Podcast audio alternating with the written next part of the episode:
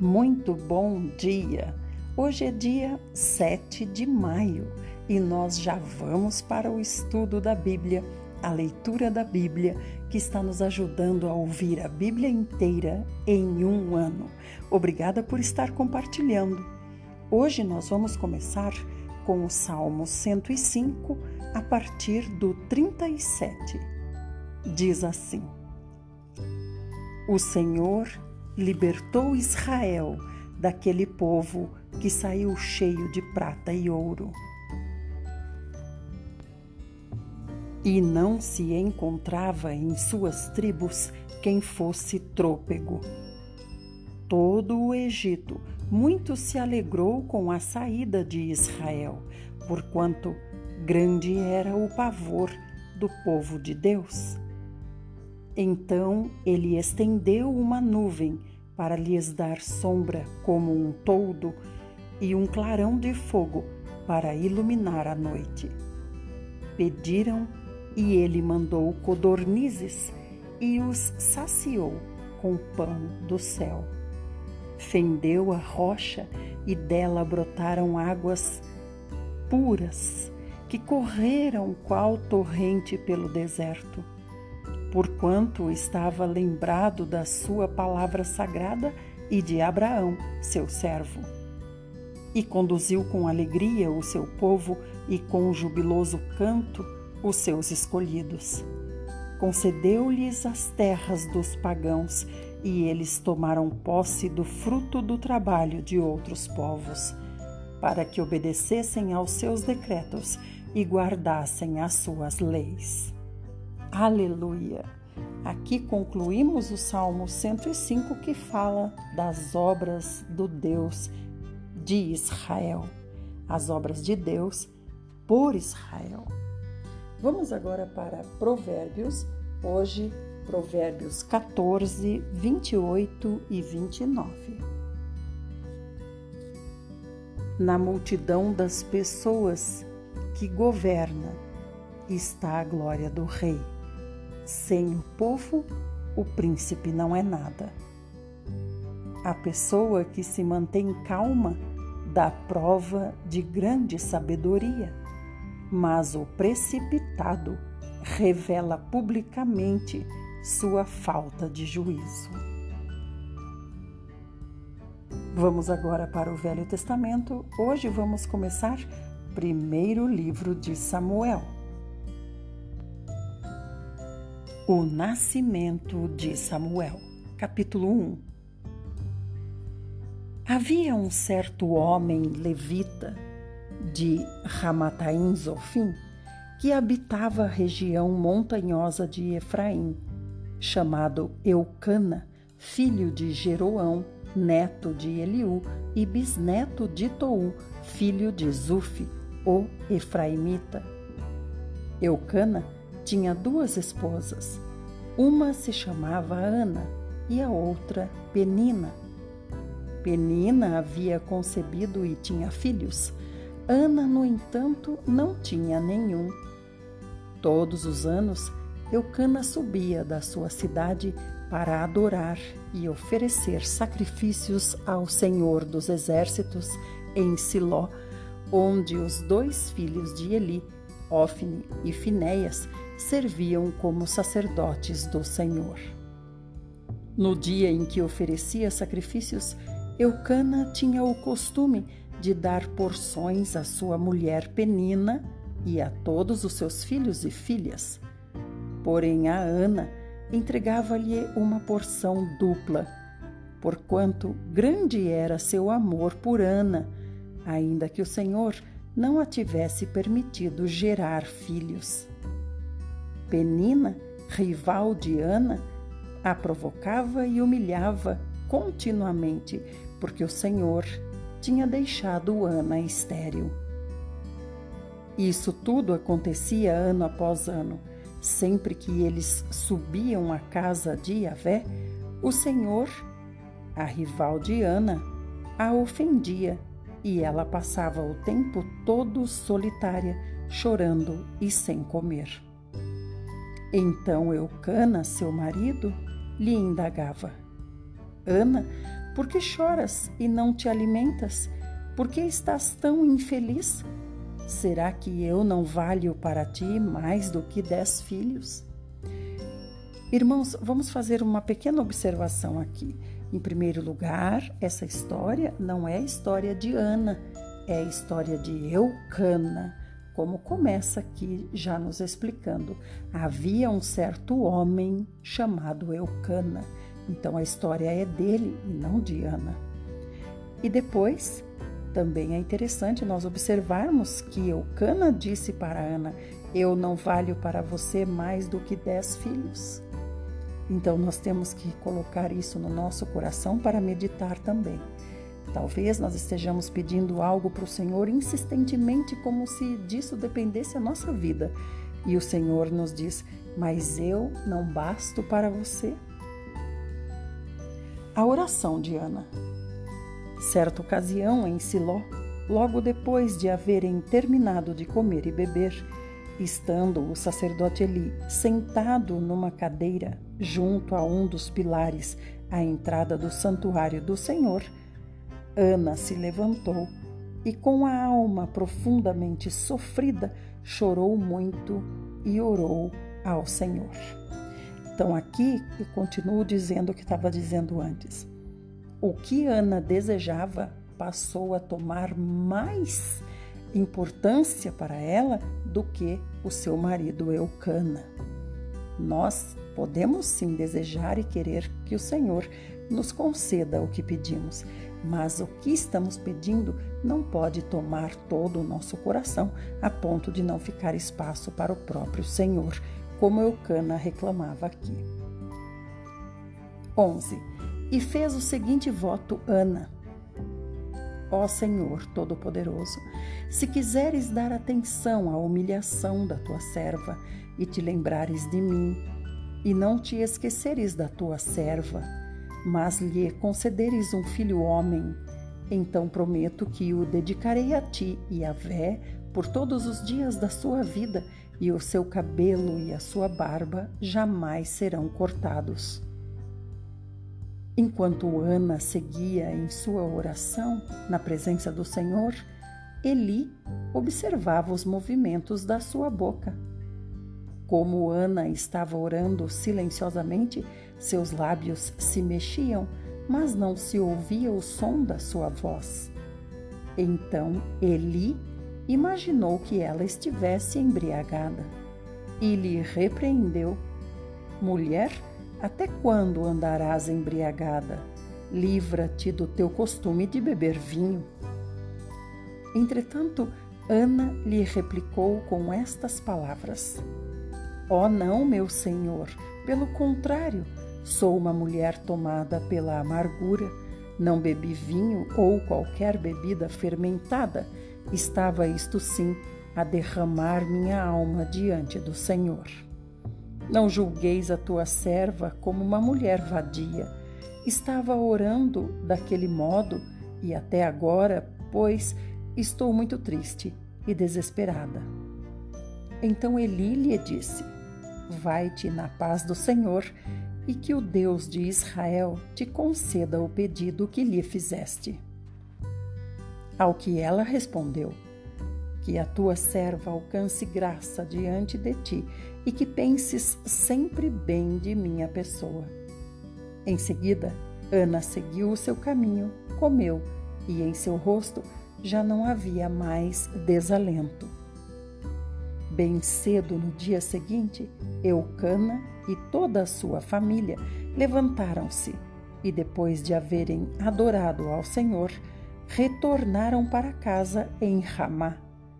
Eucana teve relações sexuais com sua esposa Ana e o Senhor lembrou-se dela, respondendo favoravelmente à sua oração. Então aqui a gente vê claramente que o Senhor respondeu à oração de Ana e não aos pedidos dela. Ela já tinha pedido muitas vezes para o Senhor um filho e o Senhor nunca concedeu, concebeu, concedeu. Mas agora ela pediu através de uma oração onde ela dizia: Se o Senhor me der, eu devolverei ao Senhor. Então fica claro que se o que nós desejamos vai ser para o Senhor, ou seja, para nos manter num relacionamento com o Senhor, ele vai nos conceder. Então, quando ela disse, Eu o devolverei ao Senhor, o Senhor concedeu. Assim Ana engravidou e, no devido tempo, deu à luz um filho, a quem chamou de Samuel, explicando: Eu o roguei a Yahvé. Então, quando no ano seguinte Eucana subiu novamente com toda a família para oferecer o sacrifício anual ao Senhor e para cumprir o seu voto, Ana, porém, não foi com eles e justificou ao marido: Não irei antes que o menino seja desmamado. Então eu o levarei e será apresentado perante o Senhor, e ele morará ali para sempre. Replicou-lhe Eucana, seu marido: Faze o que parecer melhor. Fica aqui com o menino até que o desmames, tão somente realize o Senhor a sua palavra. Assim ficou ela em casa e criou seu filho até que o desmamou. Tá vendo como o filho, né, que era o que ela desejava, passou a tomar o primeiro lugar na vida dela? O Senhor já não estava em primeiro lugar. Ela segurou o filho para criá-lo um pouco. 24. Depois de desmamá-lo, quando o menino ainda era pequenino, Ana o levou à casa do Senhor em Siló, com um novilho de três anos de idade, uma medida de farinha com cerca de 20 quilos e uma vasilha de couro cheia de vinho. Eles sacrificaram o novilho e levaram o menino à presença de Eli. Então, aqui, até ela ficar um pouco com o menino, alguns historiadores dizem que ele tinha oito ou nove anos e outros historiadores dizem que ele tinha 12 anos.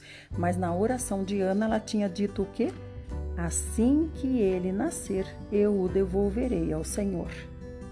Vamos retomar a oração dela. Está em 1 Samuel 1:11 na parte B. Ela diz assim: Prometo que o dedicarei a ti, Yahvé, por todos os dias da sua vida. Ela ficou com ele cerca de 8 a 12 anos para depois entregá-lo. Então esse é que é o problema do que nós desejamos ser acabar sendo mais importante do que o próprio Senhor na nossa vida. E ela lhe declarou a Eli: Ah, meu Senhor, tão certo como tu vives, meu Senhor, eu sou a mesma mulher que esteve aqui contigo orando ao Senhor. Naquela ocasião, eu suplicava a Deus por esta criança e o Senhor me concedeu o pedido que fiz. Por esse motivo, agora eu, de minha parte, o entrego ao Senhor, por toda a sua vida será dedicado ao Senhor. E ali adoraram o Senhor. Então Ana proferiu esta oração: O meu coração exulta no Senhor por causa do que ele fez. Eu ando de cabeça erguida, a minha boca se escancara de rir dos meus inimigos, pois me alegro na tua salvação. Não há ninguém santo como o Senhor, não existe outro além de ti, não há rocha alguma como nosso Deus. Não multipliqueis palavras altivas, nem brote dos vossos lábios a arrogância, pois o Senhor é Deus sapientíssimo, cabe a Ele julgar tudo o que as pessoas fazem. Os arcos dos poderosos serão quebrados, mas os arcos são os fracos são revestidos de força. Os que viviam na abastança agora trabalham por comida, mas os famintos não passam mais fome. Até a estéril teve sete filhos, mas a que tinha muitos filhos se enfraqueceu. Então aqui vamos abrir outro parêntese. Ana levou Samuel para entregar ao Senhor, mas ela já teve mais seis filhos. Então Samuel já era grandinho e ela teve mais seis filhos. E aí a gente vê também ela dizendo na oração que a boca dela se escancarava de rir dos seus inimigos. Quem ela considerava esse inimigo? É claro que era Penina. Então, tudo isso é bom a gente analisar quando a gente lê a Bíblia. Né? Ela conseguiu entregar Samuel quando ela teve mais seis filhos. Verso 6: O Senhor é quem tira a vida e a dá, faz descer ao Sheol a sepultura e da morte resgata. O Senhor faz empobrecer e faz enriquecer, ele humilha e exalta. Ergue do pó o necessitado e do monte de cinzas faz ressurgir o abatido. Ele os faz assentar-se com príncipes e lhes concede um lugar de honra, porque ao Senhor pertencem os fundamentos da terra e sobre eles estabeleceu o mundo. Então, concluindo a questão dos filhos, no verso 5 ela diz: Até a estéril teve sete filhos então se refere a Ana e depois ela diz sobre Penina, a que tinha muitos filhos, se enfraqueceu. Vamos continuar?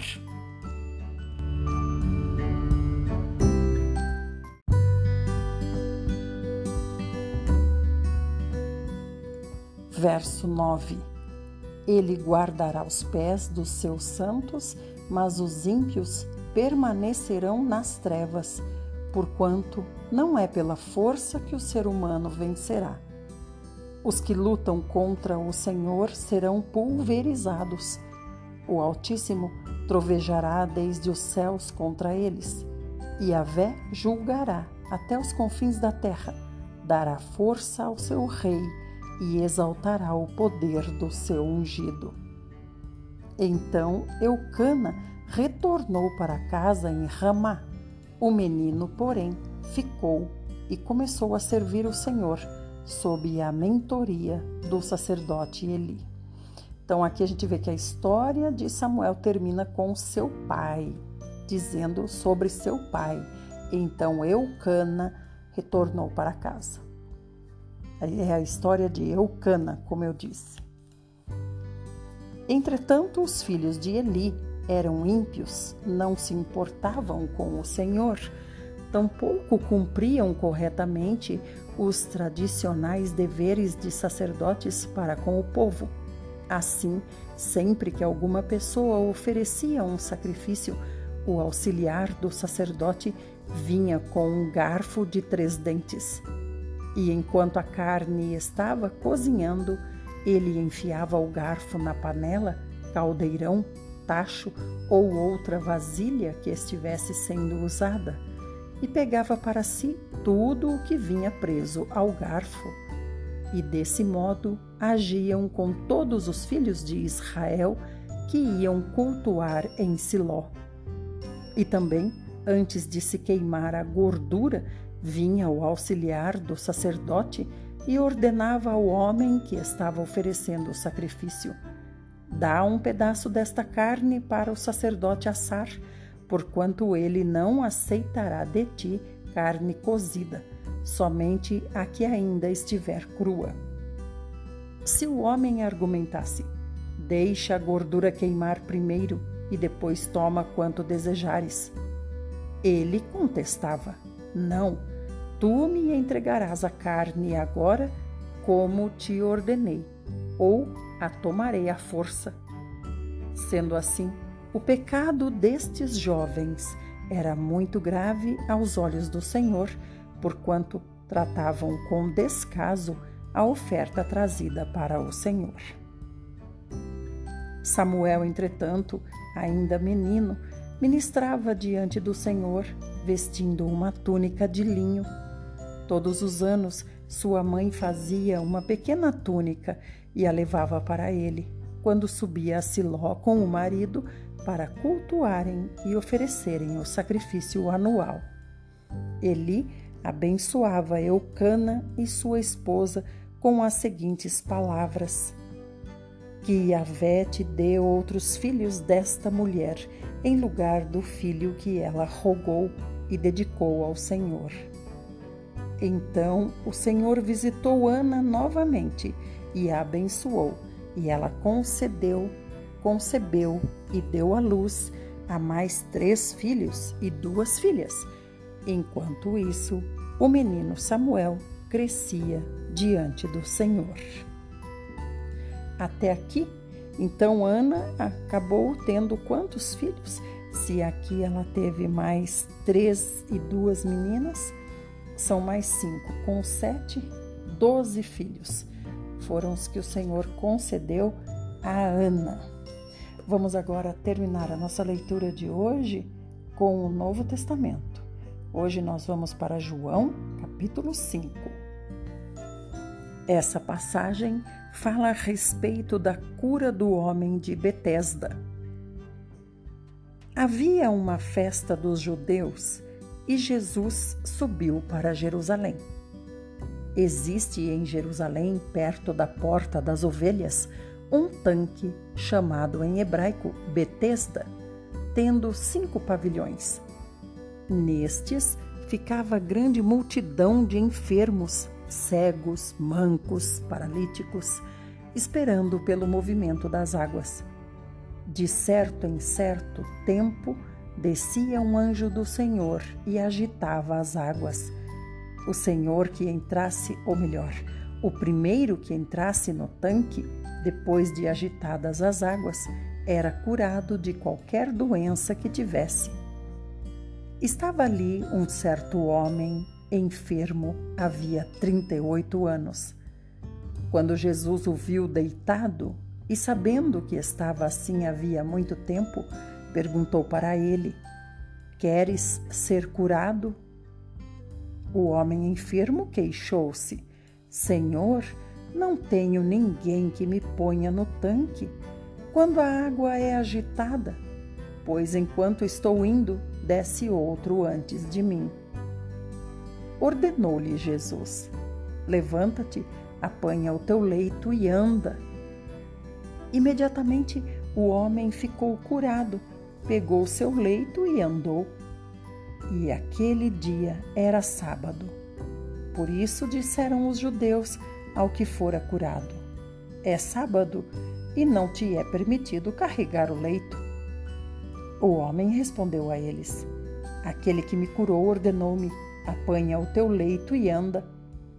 Então lhe perguntaram: Quem é o homem que te disse, apanha o teu leito e anda? Então a gente vê aqui que os judeus estavam mais preocupados com o fato dele estar descumprindo uma tradição, que era não poder carregar o leito no sábado, do que dar importância à cura desse homem que há mais de 30 anos sofria. Verso 13. Mas o homem que havia sido curado não sabia quem era, pois Jesus tinha se retirado, sendo que havia uma multidão naquele lugar. Mais tarde, Jesus o encontrou no templo e lhe disse: Veja que já estás curado, não volte a pecar, para que não te aconteça coisa pior. O homem partiu e disse aos judeus que fora Jesus quem o havia curado. Por essa razão, os judeus perseguiam a Jesus e tentavam matá-lo, pois ele estava fazendo coisas durante o sábado.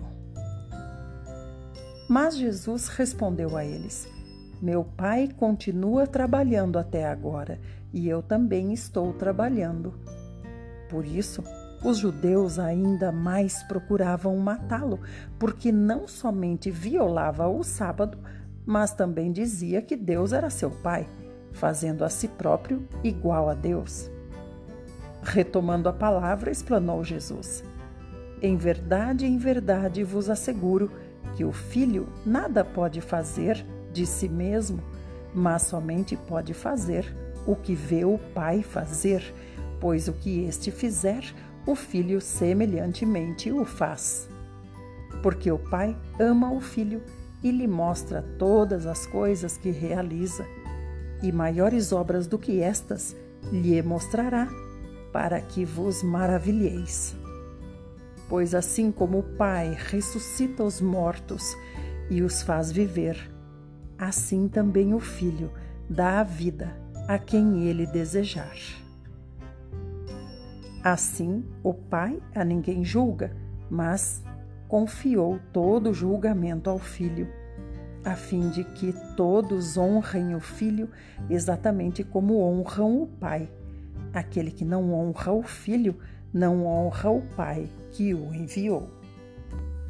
Então, aqui, amados irmãos, a gente vê que o sábado era feito de tradições, de dogmas, de decretos, de leis, de ordenanças criadas por homens, especificamente por esses homens aqui que estavam perseguindo o Senhor Jesus. Terminamos aqui a nossa porção de hoje. Vamos fazer uma breve oração e depois eu recomendo a você que ouça a oração feita antes desse vídeo, ou melhor, está no vídeo anterior no canal no YouTube. Senhor Jesus, nós lhe agradecemos, Senhor, pela grandiosa e preciosa oportunidade de termos acesso à Sua palavra, para podermos conhecer o Senhor. A Sua palavra são cartas que o Senhor deixou a nós como coisas íntimas que o Senhor quer revelar a nós. Obrigada, Senhor. Senhor, nos dá uma mente aberta para nós realmente compreender o que estamos lendo, ouvindo e também transmitindo. Senhor, ajuda-nos a sermos a cada dia mais teus. É no teu santo nome que nós oramos e pedimos que o Senhor nos perdoe de tudo o que fazemos e lhe desagrada. Amém. Amém, meus amados? Até amanhã, se assim o nosso maravilhoso Senhor Jesus o fizer. Lembre de compartilhar e de ouvir a oração no vídeo anterior.